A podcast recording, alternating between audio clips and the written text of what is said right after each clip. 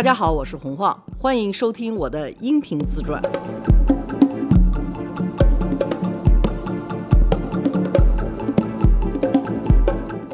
大家好，罗叔好，我我听见您这么说，好感动啊！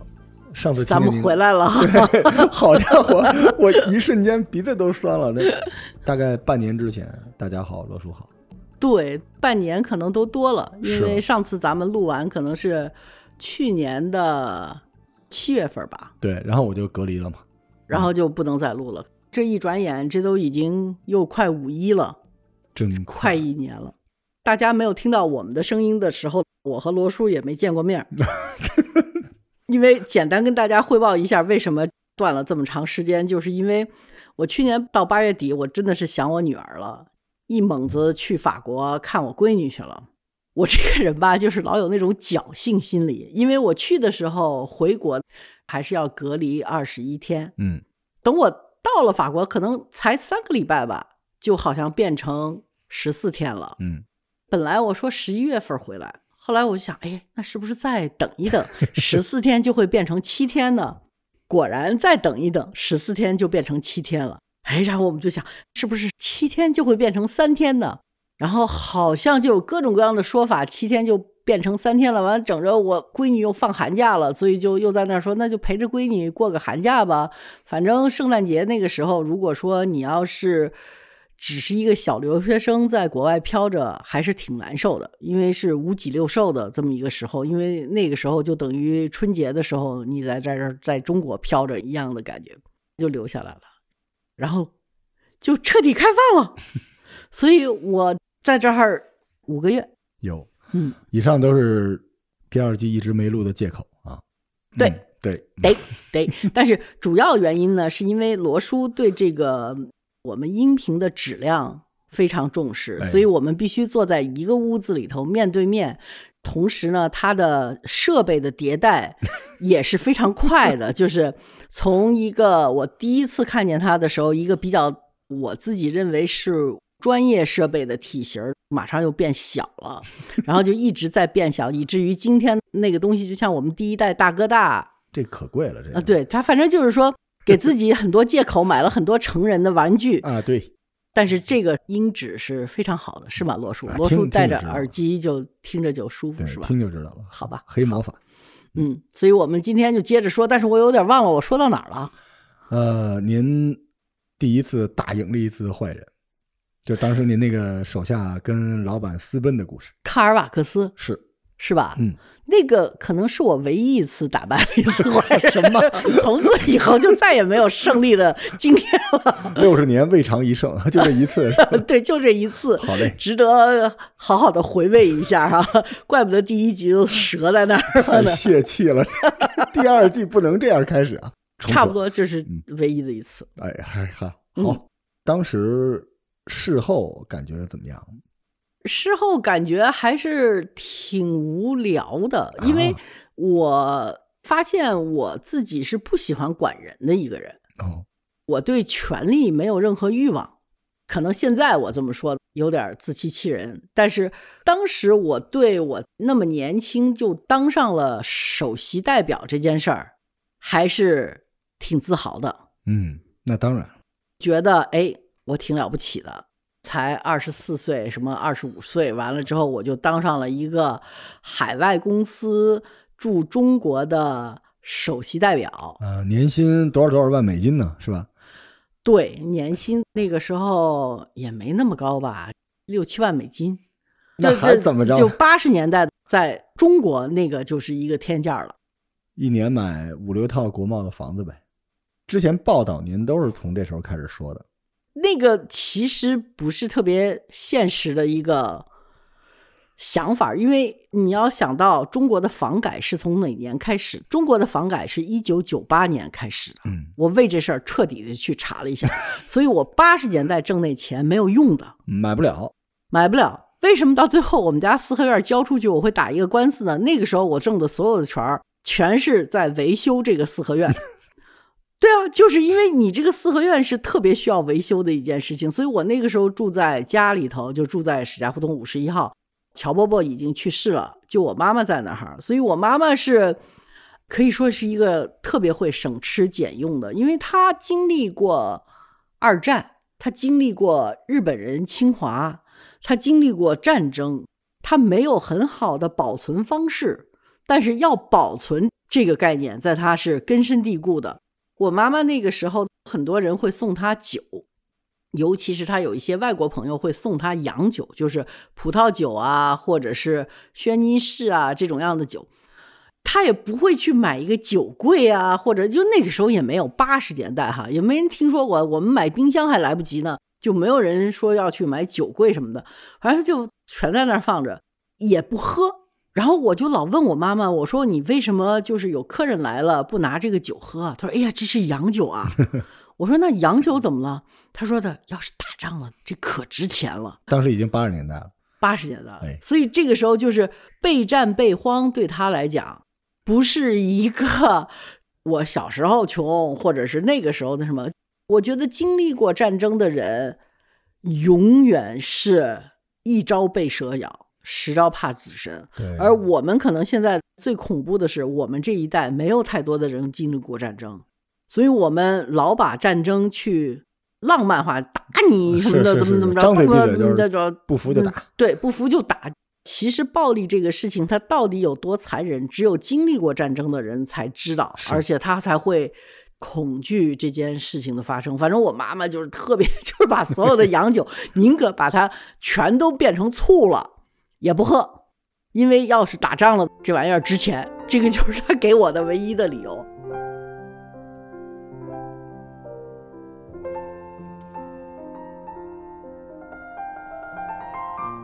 八十年代国内的条件还不是特别好，我们除了拿正常的工资，我那时候我记得我拿的是六万块钱的工资，美金，美金啊。他是打到银行账户吗？还是发现金？他那时候是怎么拿工资啊？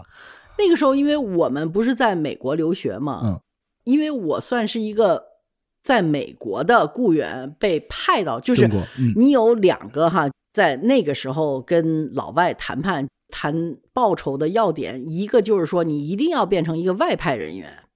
你要是变成本地人员的这个工资和外派公务员工资是差十万八千里的，对吧？你如果说是外企的工作人员，工资他不直接给你发，他是交到外企，当然外企抽的成儿也不高，但是那个外企要出来的水平就是几百块钱、几千块钱，在八十年代的时候就不是很高了。但是你要是在海外的，算是一个科级处级干部的，在一个公司里头，就像我们那种。在中国当个小头目的这种工资，作为一个外派的五六万块钱美金的话，这是挺正常的一个起步价了。我记得我当时我就拿着六万美金，当时我觉得六万美金真的太多了，我自己也特得意，我拿了六万美金的工资。除了这个六万美金，还有一个。补助，因为八十年代中国的条件还没有像现在那么好。中国现在的生活条件跟国外大城市没有任何的差距，而且是只能说更好，而不能说是不好。但是那个时候中国还有很多条件是不如海外的，所以呢，它有一个补助是叫 hardship allowance，就是艰苦补助。嗯，就意思就是说我把你派到中国去的是给你派到一个艰苦的地方。所以呢，我要给你一个艰苦的补助。真怀念做发展中国家的岁月哈。啊，就是那个时候一天一百二十块钱，所以不少的钱。一天一百二，一天一百美金还是人民币？人民币，人民币一天一百二啊，那也很多了呀。嗯，那个时候差不多是一天二十块钱美金，差不多的补助。哇，挺多的。所以我自己存钱。就是那个时候，因为我的六万块钱美金是不用花的，他给我的一天一百二是用人民币现金给我的，所以我拿了那个钱就足够我所有的花。我还记得那个时候特别自豪的一次，我把我第一次拿到这个一天一百二十块钱的补助，就一个月的补助拿到手三千六啊，八十年代那还是挺多钱的，我就拿着那个钱回来在。四合院里头，我记得特清楚。我妈跟我坐在那儿，我就把那个钱放在桌子上。我说：“妈，这是给你的。”我特别自豪，我能够养家了。然后我妈说：“你给我那么多钱干什么呀？”我说：“这个就是我的她说这是你全部工资吗？然后我说不是，这只是补助。我妈说什么叫补助？我给我妈解释了之后，我妈说啊，你挣的钱呢？我说我挣的钱，我让他们就打在我海外的账号上，因为那个付的是美金。我自己特高兴，我觉得我已经把三千多块钱的现金已经全部贡献给我妈了。我妈说：“你让他们把那工资也给我拿过来。”我我就知道我妈妈比我厉害很多很多倍，拿这点小钱去糊弄我们家老娘是不可能的。我那个时候基本上挣的钱，一方面是养家，一方面是最大的开销，比如说。史家胡同吧，我们那个锅炉原来是政府派人烧嘛，政府就会每到秋天十一过了以后就上煤了，然后我们的前院就会堆成一个煤山。我小时候就哔哩吧啦跑到那个煤山上头去玩去打游击，拿着枪子什么红缨枪啊什么，我们占了这个山头了，完了就把这其他小孩从煤堆上扔下来，把自己的红缨，然后我们又占领这，之后把你们感觉就。那个煤山一起来，成了我们一个特别大的玩具。整个一冬天，我们就看着那煤山越来越小吧，就特心疼，就老觉得哎，山没了，然后就没得玩了。我回来的时候，就因为乔伯伯已经过世了嘛，没有人给我们上煤了。到冬天，那个煤山就特别特别小，因为他没有那么多煤嘛，他也不派生锅炉的人了。我妈妈就自己去请了一个会生锅炉的。但是我妈妈就看见那个煤特别少，所以就跟他说：“这个是你一冬天的煤。”那你就想，这个屋里头它保持的恒温基本上是十四度到十六度。哦，那还是冷？那就是很冷了，就是你在屋里头必须得要穿棉袄的，不穿棉袄会冻着的。而且呢，家里头热水还是一个特别大的问题。那个时候，因为我已经在美国留学，而且生活过回来了嘛，就养成了西方人那个。浪费水的概念就是 每天都要洗澡哈，号称是个人卫生问题，但是你知道在四合院里头洗澡是超级麻烦的一件事，是是是是是，因为我们澡缸是在后头住的房子，厨房是在外头生火的地方，烧热水在外头，对，烧了热水进去，把这个缸里头。倒上，再烧第二壶水的时候，再进去，那刚才那壶水已经凉了，你知道吗？你赢不了的。或者呢，我们当时有另外一条热水管，但是那条热水管可能北京的水碱特别大，但就因为那条热水管可能碱大啊什么的，就已经不行了。基本上你要开热水出来，就哒哒哒哒哒哒哒，就一滴一滴的接了，所以只能是在厨房里头。拿三个壶，我们好像只有两个火眼儿，就是那种移动的煤气，就两个火眼儿，所以你只能两只最大的壶烧开水，然后咚咚咚咚咚咚进来，把这个开水倒到澡缸里头去。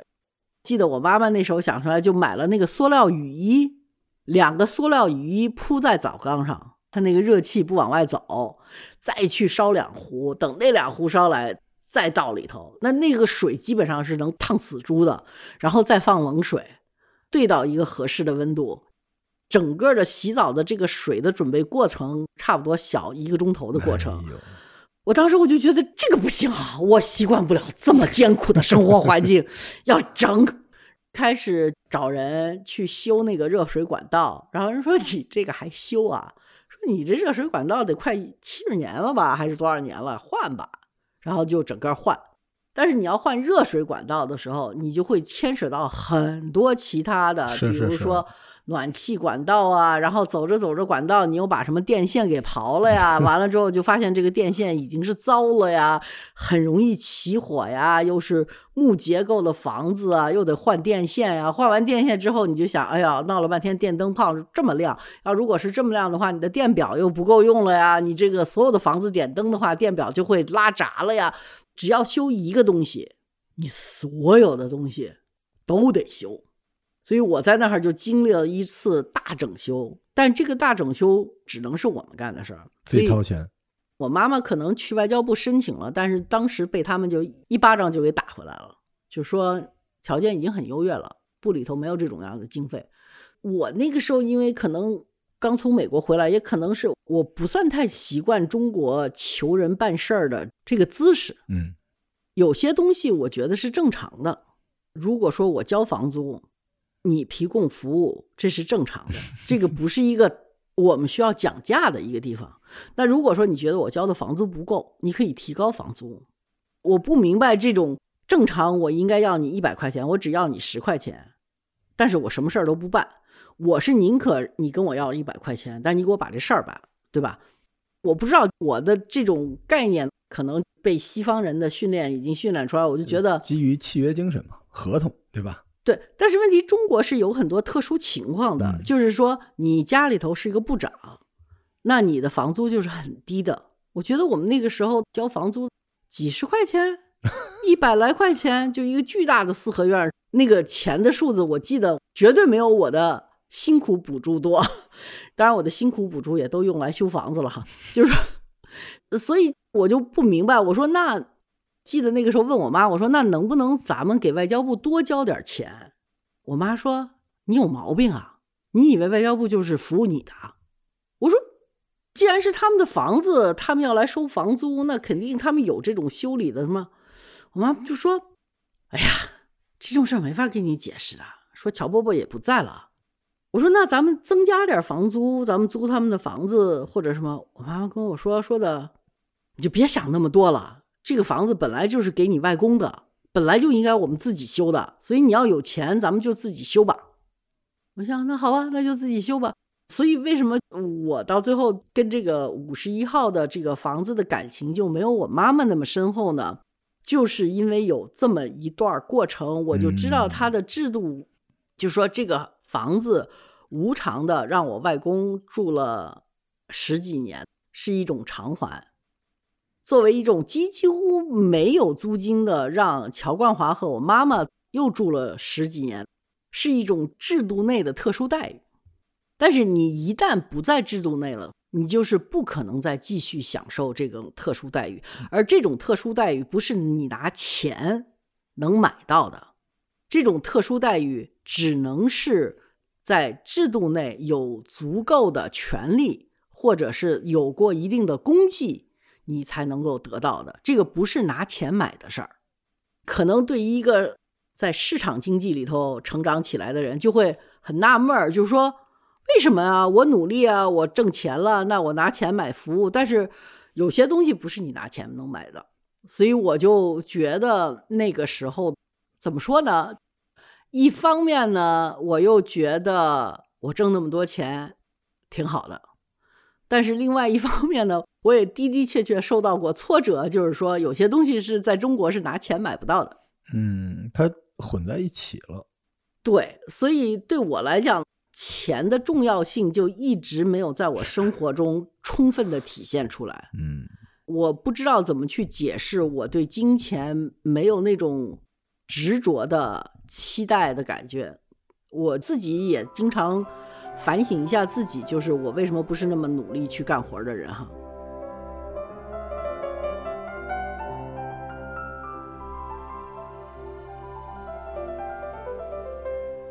那个时候，我虽然是卡尔瓦克斯驻中国的首席代表，跟我一块儿一个办公室的另外一个人呢，叫 Karen Licker，是一个美国人，也是我特别特别好的一个朋友。我是卡尔瓦克斯驻中国的首席代表，他是西德金属做中国的首席代表。我们俩的工作性质不一样呢，就是他是做物资买卖的。中国那个时候，比如说进口什么。氧化铝啊，或者是铝矾土啊，或者出口氧化铝啊，所有的什么铜铝铅锌镍，西德金属那个时候主要的业务叫操心作镍，就反正就是 就是有色啊、嗯有色金属的那五个这种东西都是大众物资，他做的是大众物资，我做的在卡尔瓦克斯呢，主要是一种那种买卖叫 counter trade，counter trade 是什么呢？就是有很多第三世界的国家，包括土耳其，包括中国，进口了很多第一世界出口的一些机械设备，而且都是大型的，比如说我们飞机上头用的发动机，比如说水电站里头的一些东西，大的机械设备。那这些机械设备都是千万上亿的买卖，那需要第三世界国家花很多外汇去购买这些，他们就会加一个条件，这个条件就是说，我如果从你这儿买了，比如说一个亿的设备，那我要求你在三年之内从我这儿反向出口两个亿的东西。他们买的这种设备呢，都是什么像 ABB 啊，像什么通用电器啊什么的这种样的公司。他们这种公司出口设备的时候，他没有任何从中国买东西的需求，什么也不想找你买。他不想找你买，因为中国人在无穷的进口什么买的电冰箱啊、白电呐、什么的这种样的设备，但是美国人真正从中国买的东西呢并不多，或者至少在他同一个公司的结构内。它无法解决，比如说美国买很多中国的纺织品，但是通用电器打死了不会为了一笔买卖收购很多什么服装零售，所以他就会找我们这样的物资买卖公司，你去帮我们买去。比如说我卖了一个亿的东西给中国人，中国人希望我把两个亿的东西出口出去，而且是三年之内，那你来接受这个任务，两个亿上头我付你百分之三，你知道。物资本身的利润额都是在百分之五之内，这个百分之三对一个物资交易公司来讲，那就等于横财啊！嗯，暴利啊！暴利就等于你拿着一套合同，只要让中方认可这个合同，你就可以拿着这个 到通用电器去领钱。这倒爷嘛，对，所以我们是导证件的，嗯，就导文件的。Karen Liquor 就西德金属呢，是真正做买卖的，就是他们是真的在买中国的物资。我们是拿了他们的文件，跑到中方让中方确认，中方确认好了，我们再拿到通用电气说，你看中方确认了，我们出口的这笔物资一共是什么五百万美金，这个五百万美金可以算在你们跟中方的额度上头。嗯，然后一旦中方确认了，我们拿到。通用电气，通用电器就会把五百万的百分之三给到我们，算我们完成这个任务了。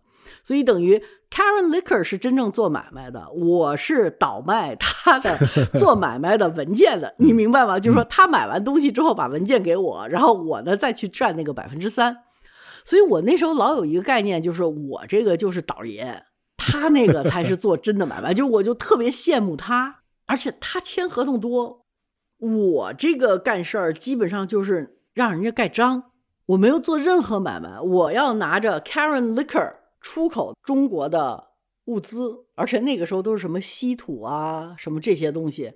其实后来我们这个买卖就没什么用了，就是因为后来通用电气发现啊，这帮德国金属拿给我们的合同都是稀土吗？但是通用电气是美国最大的灯泡制造商。所以，tungsten 稀土是他们本来就要买的东西，他们自己的另外一个部门也在买。其实就是通用电气，如果稍微他那儿的人想给公司省钱，拨落拨落，就发现这百分之三他完全不用给我们西德金属，他给他自己的另外一个部门就赚了。但是实际上呢，他给。另外一个部门可能在他那儿没有给我们那么方便，人家会给他讲什么价钱，可能也跟他要百分之五啊什么的话，所以就不管怎么说吧，到最后我们那个买卖维持了差不多三五年吧。后来通用电气就不用我们了，然后剩下的有欧洲的一些像 Rolls-Royce，因为他们飞机的发动机还有电站的发动机用的很多，所以全是这样的公司。哎，已经够久的了，这生意三五年，可以哈，这相当可以了。我就是一个跑批文的。我记得那个时候跑批文到华能，华能那个时候的办公室在前门那边吧。反正我就记得天天拿着一摞 Karen Licker 做的那个签单的文件，跑到华能那儿去坐着，嗯，完了等着人家批。除了这个以外，剩下的就是去抢买卖。别的贸易公司都意识到，你的贸易公司做一单只有百分之五的利润，但是你只要抢到这个 counter trade，你的百分之五的利润马上就变成百分之八了。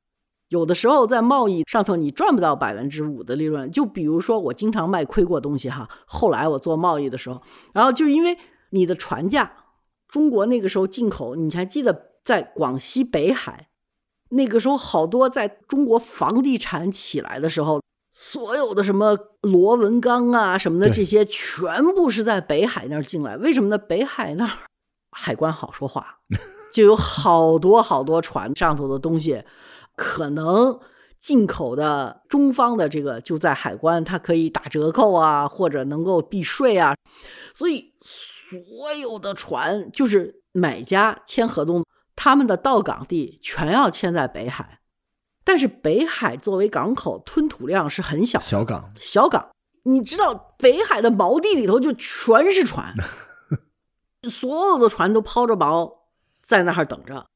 但是你知道，那个船只要是抛锚一天，对卖家的成本，那就可以把它所有的利润全部吃掉的。嗯，所以那个时候，在中国大买钢铁，就是建房地产刚起来的时候，九十年代初的时候，你看着进口的东西很多，价格也付得很高，但是那里头就是不会玩的外国商人是真的玩不转的，基本上是你的船就停在那儿，你就得去到那儿去求，让人家放你的船先进来靠港，这样的话你才能够节省损失，不然的话那个基本上那就淌着血的在那儿交货的。我们那个时候呢，我干的那个买卖呢，就远离了这些实物交割里头所要碰着的。我那个就是公司的纯利润那部分，就等于就是说你赚完了之后，呃，外国人叫 pure gravy，完全就是肥肉那一部分，就没有任何什么辛苦啊或者什么。我们的辛苦就是拿着一摞资料合同到华南亨那儿去找人家盖章去，唯一的辛苦就是跟别人抢买卖。我还记得那个时候有一个也是美国留学回来的，叫肖和平儿。我们是做金属的，他应该是做粮食的。中国那个时候也出口一些农业产品，所以呢，他跟我们做的是同样的买卖，但是他呢既负责那个农业产品的那个出口，也负责这个 counter trade 这部分，所以我们两个人一直都是在抢客户的，就因为。他拿着他的合同呢，他也去到这些公司可以赚那个百分之三去。所以我记得有一次在西边那个香格里拉，我呢去约了一个客户吃早饭，跟人家说你怎么应该用我们，我们一年怎么怎么，刚跟人家吹完牛皮吧，人说好好好，说对不起啊，我下一个 来了，然后就说咱们就到这儿吧。我说好，等我坐起来发现。就是肖和平在旁边那个桌子上的，完了就我们比呢，就是说，比如说我要百分之三，肖和平要百分之二点五，然后我就要百分之二，就在这儿比这些东西，然后我就觉得让我意识到我对竞争是特别不舒服的一个人，就是我特别想打败肖和平，但是我心里头一点底气都没有，他就可以坐在我背后说你给他们多少，我就脸红。然后就会说，我也不知道，那你我我不能告诉你，你你别逗我什么的吧，我就特别不知道该怎么对付这个。但是他就是特别冷静的，就说，我告诉你啊，画儿，你不管给他们多少，我都会比你低一点的，我完全知道你。然后我心里头就扑通扑通就想，完蛋了，我这个他怎么会知道的？就是我是那种做买卖超级没自信的一个人，每次跟肖和平儿竞争的时候，我都心里头就是扑腾扑腾的颤。到最后，我就发现，其实颤了半天也没用，该是你的就是你的，不该是你的就是不是你的。其实这些大公司呢，心里头也都清楚，他犯不着签一家，他那么大一个两个亿的买卖，谁也吃不懂。对，所以呢，他就是给我三千万，给肖和平三千万，还有飞利浦兄弟公司，就所有物资公司他都签，然后他让你们所有人都报价，拿一个最低价，再把你们所有人都砍到最低价，再低一点就完了。是这么做的，所以我根本不知道。然后我那个时候就每天给那个 Doctor Binder 打电话，我说我今天碰见我们的竞争对手了，对吗？就吓得不行。完了，那个德国人就已经很烦我了，你知道吗？就觉得哎呀，我记得那个时候 Binder 给我打过一个电话，说你知道吗？你坐在你这个座位上是要做一点决定的，说你不能什么事都向我汇报。你跟我还差着三层，他是很高位的一个管理人员，我是一个等于一个处长，非要跟部长直接对话的那感觉。他说：“所以呢，你呢得要做一点你坐在那个位子上该做的决定，比如说你和肖和平的竞争，你应该有信心打败他，你就是没有信心，你也不能告诉我。你要去想办法解决这个问题。我当时我心想，那我不告诉你，告诉谁啊？我找谁帮我办法？你是最有办法的人啊！就是小女孩开始做买卖，很容易变成一个你需要有一个人给你撑，嗯，对吧？有一个人给你当后盾。但是因为我的第一个后盾就已经把我给卖了，跟人 跑了，所以我就唯一觉得我的后盾就是这个远在法兰克福的德国人能够帮我。但是他是后来他给我打个电话，就意思就是说，你要觉得你不行呢，你就别当。因为我们那个办公室里头还有一个英国人叫 Cecilia，他说 Cecilia 本来就觉得你很嫩，就是 too young，too naive，本来就觉得你。不算太称这个值，所以呢，你如果在这个 counter trade 这边你要做不出成绩来，那要不然我们就让 Cecilia 当。他说我可以保证你的你的待遇是一样的，但是你就不要当这个管理人员。但是我那个时候真的按道理来讲，我应该就是退一步，就说那就让他当吧。但是我真的没有那个时候那么躺平的感觉。我心想，这倒霉的英国巫婆 敢。跟我争这个首席代表，我妈妈是多么为我这首席代表骄傲，跟多少人吹出牛来。我要再过两天，我妈妈要跟人说我女儿又不当首席代表了，那不丢人？特别感觉我不能不当这个首席代表，所以我就硬着头皮跟他说：“我行，我做决定，以后不再给你打电话了，我就继续当这首席代表。”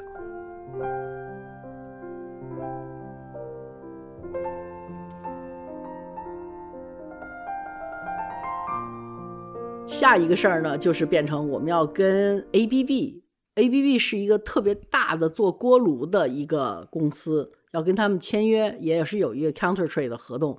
然后那个时候签那个合同呢就很复杂，因为中方已经意识到这里头这个反购没有得到他的实际的愿望，就是中方是希望通过这个反购得到外汇，嗯，但是实际上呢，外国人就耍了个贼，你知道吗？因为如果我们和比如说，ABB 和通用电气没有这个反购协议，我们也是要买这些物资的，等于就是说让外国人占了个便宜。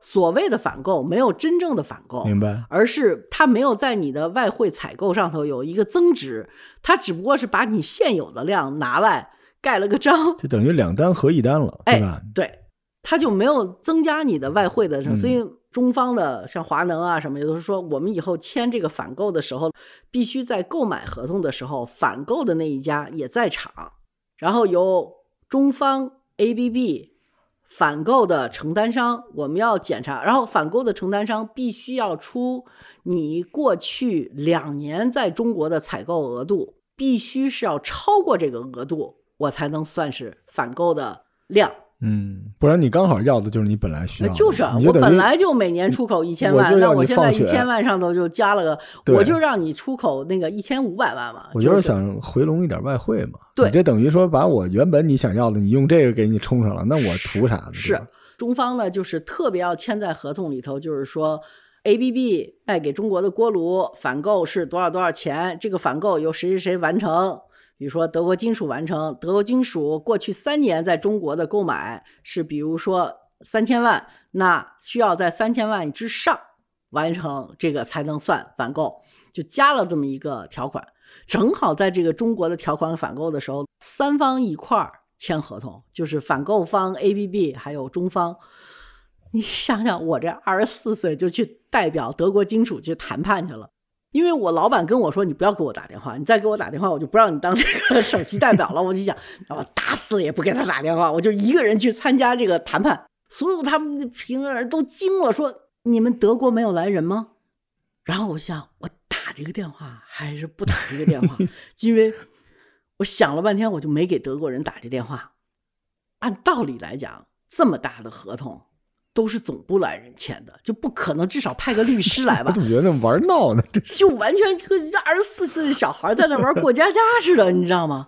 所以我想没关系，我就看合同，自己在那儿一个人撑着。这个整个的过程完全是因为我之前太不能做主，逮着什么都给宾这儿打一个电话，他烦了，训了我一顿，完了之后又把我训怕了，我怕我丢了这个首席代表的职位，所以这次应该叫总部的人我又不叫了，就自己上阵了，你知道？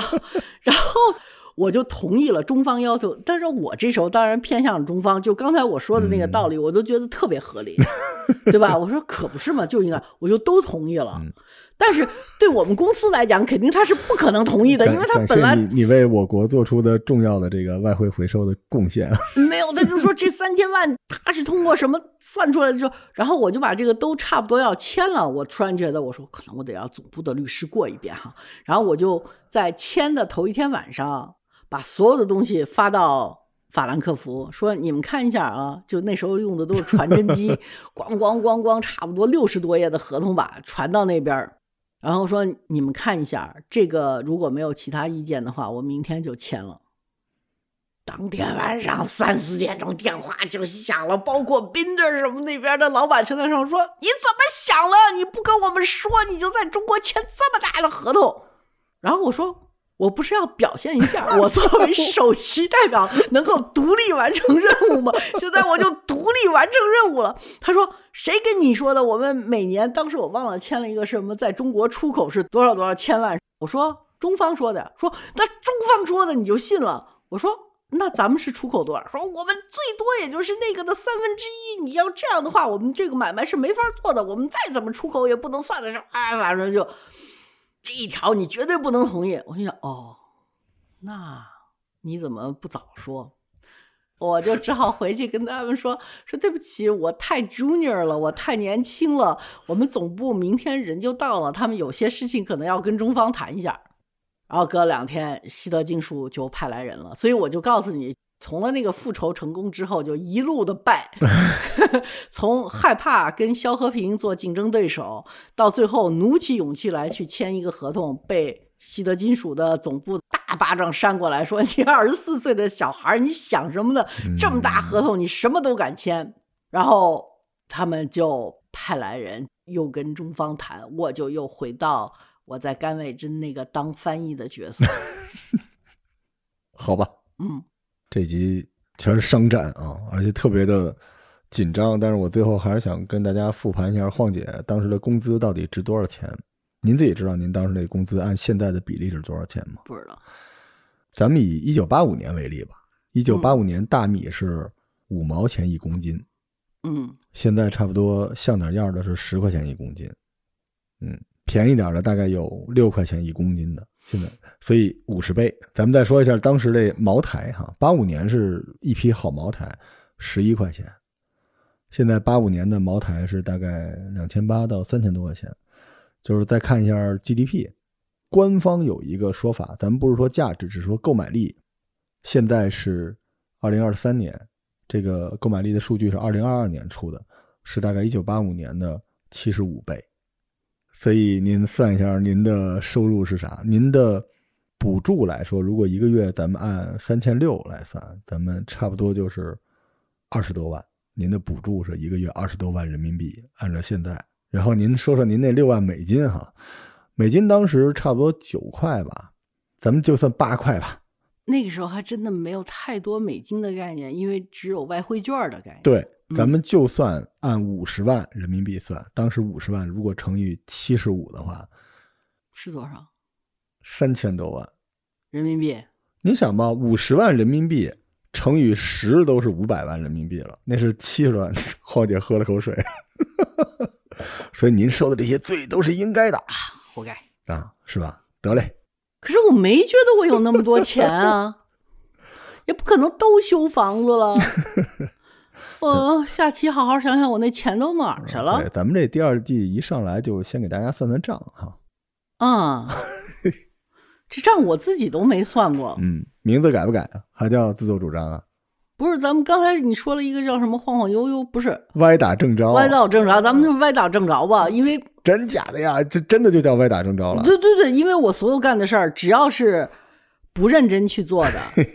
全都可以成功。好要是认真去做的，比如说，所以咱们最好是歪打正着，咱们最好不要把这事儿当成个事儿，好嘞，这播客就能特火。哎，对，你要是我特认真的给你做的话，这事儿咱俩全都哎，行，翻车。得嘞，嗯，我跟你说一个例子，比如说，你看德国金属这活儿，我真的是挺用力的，翻车了。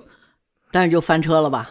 哦，跟你说，我一溜烟儿翻车的事儿，基本上就是我不去认真想的事儿，比如说写作，我就特别喜欢写作，到最后就能写出一个半个小专栏作家来。得嘞，嗯呃，那就欢迎大家从这期开始收听《自作主张》第二季之歪打正着。对 行嘞，那咱们下期再见。啊，下期再见。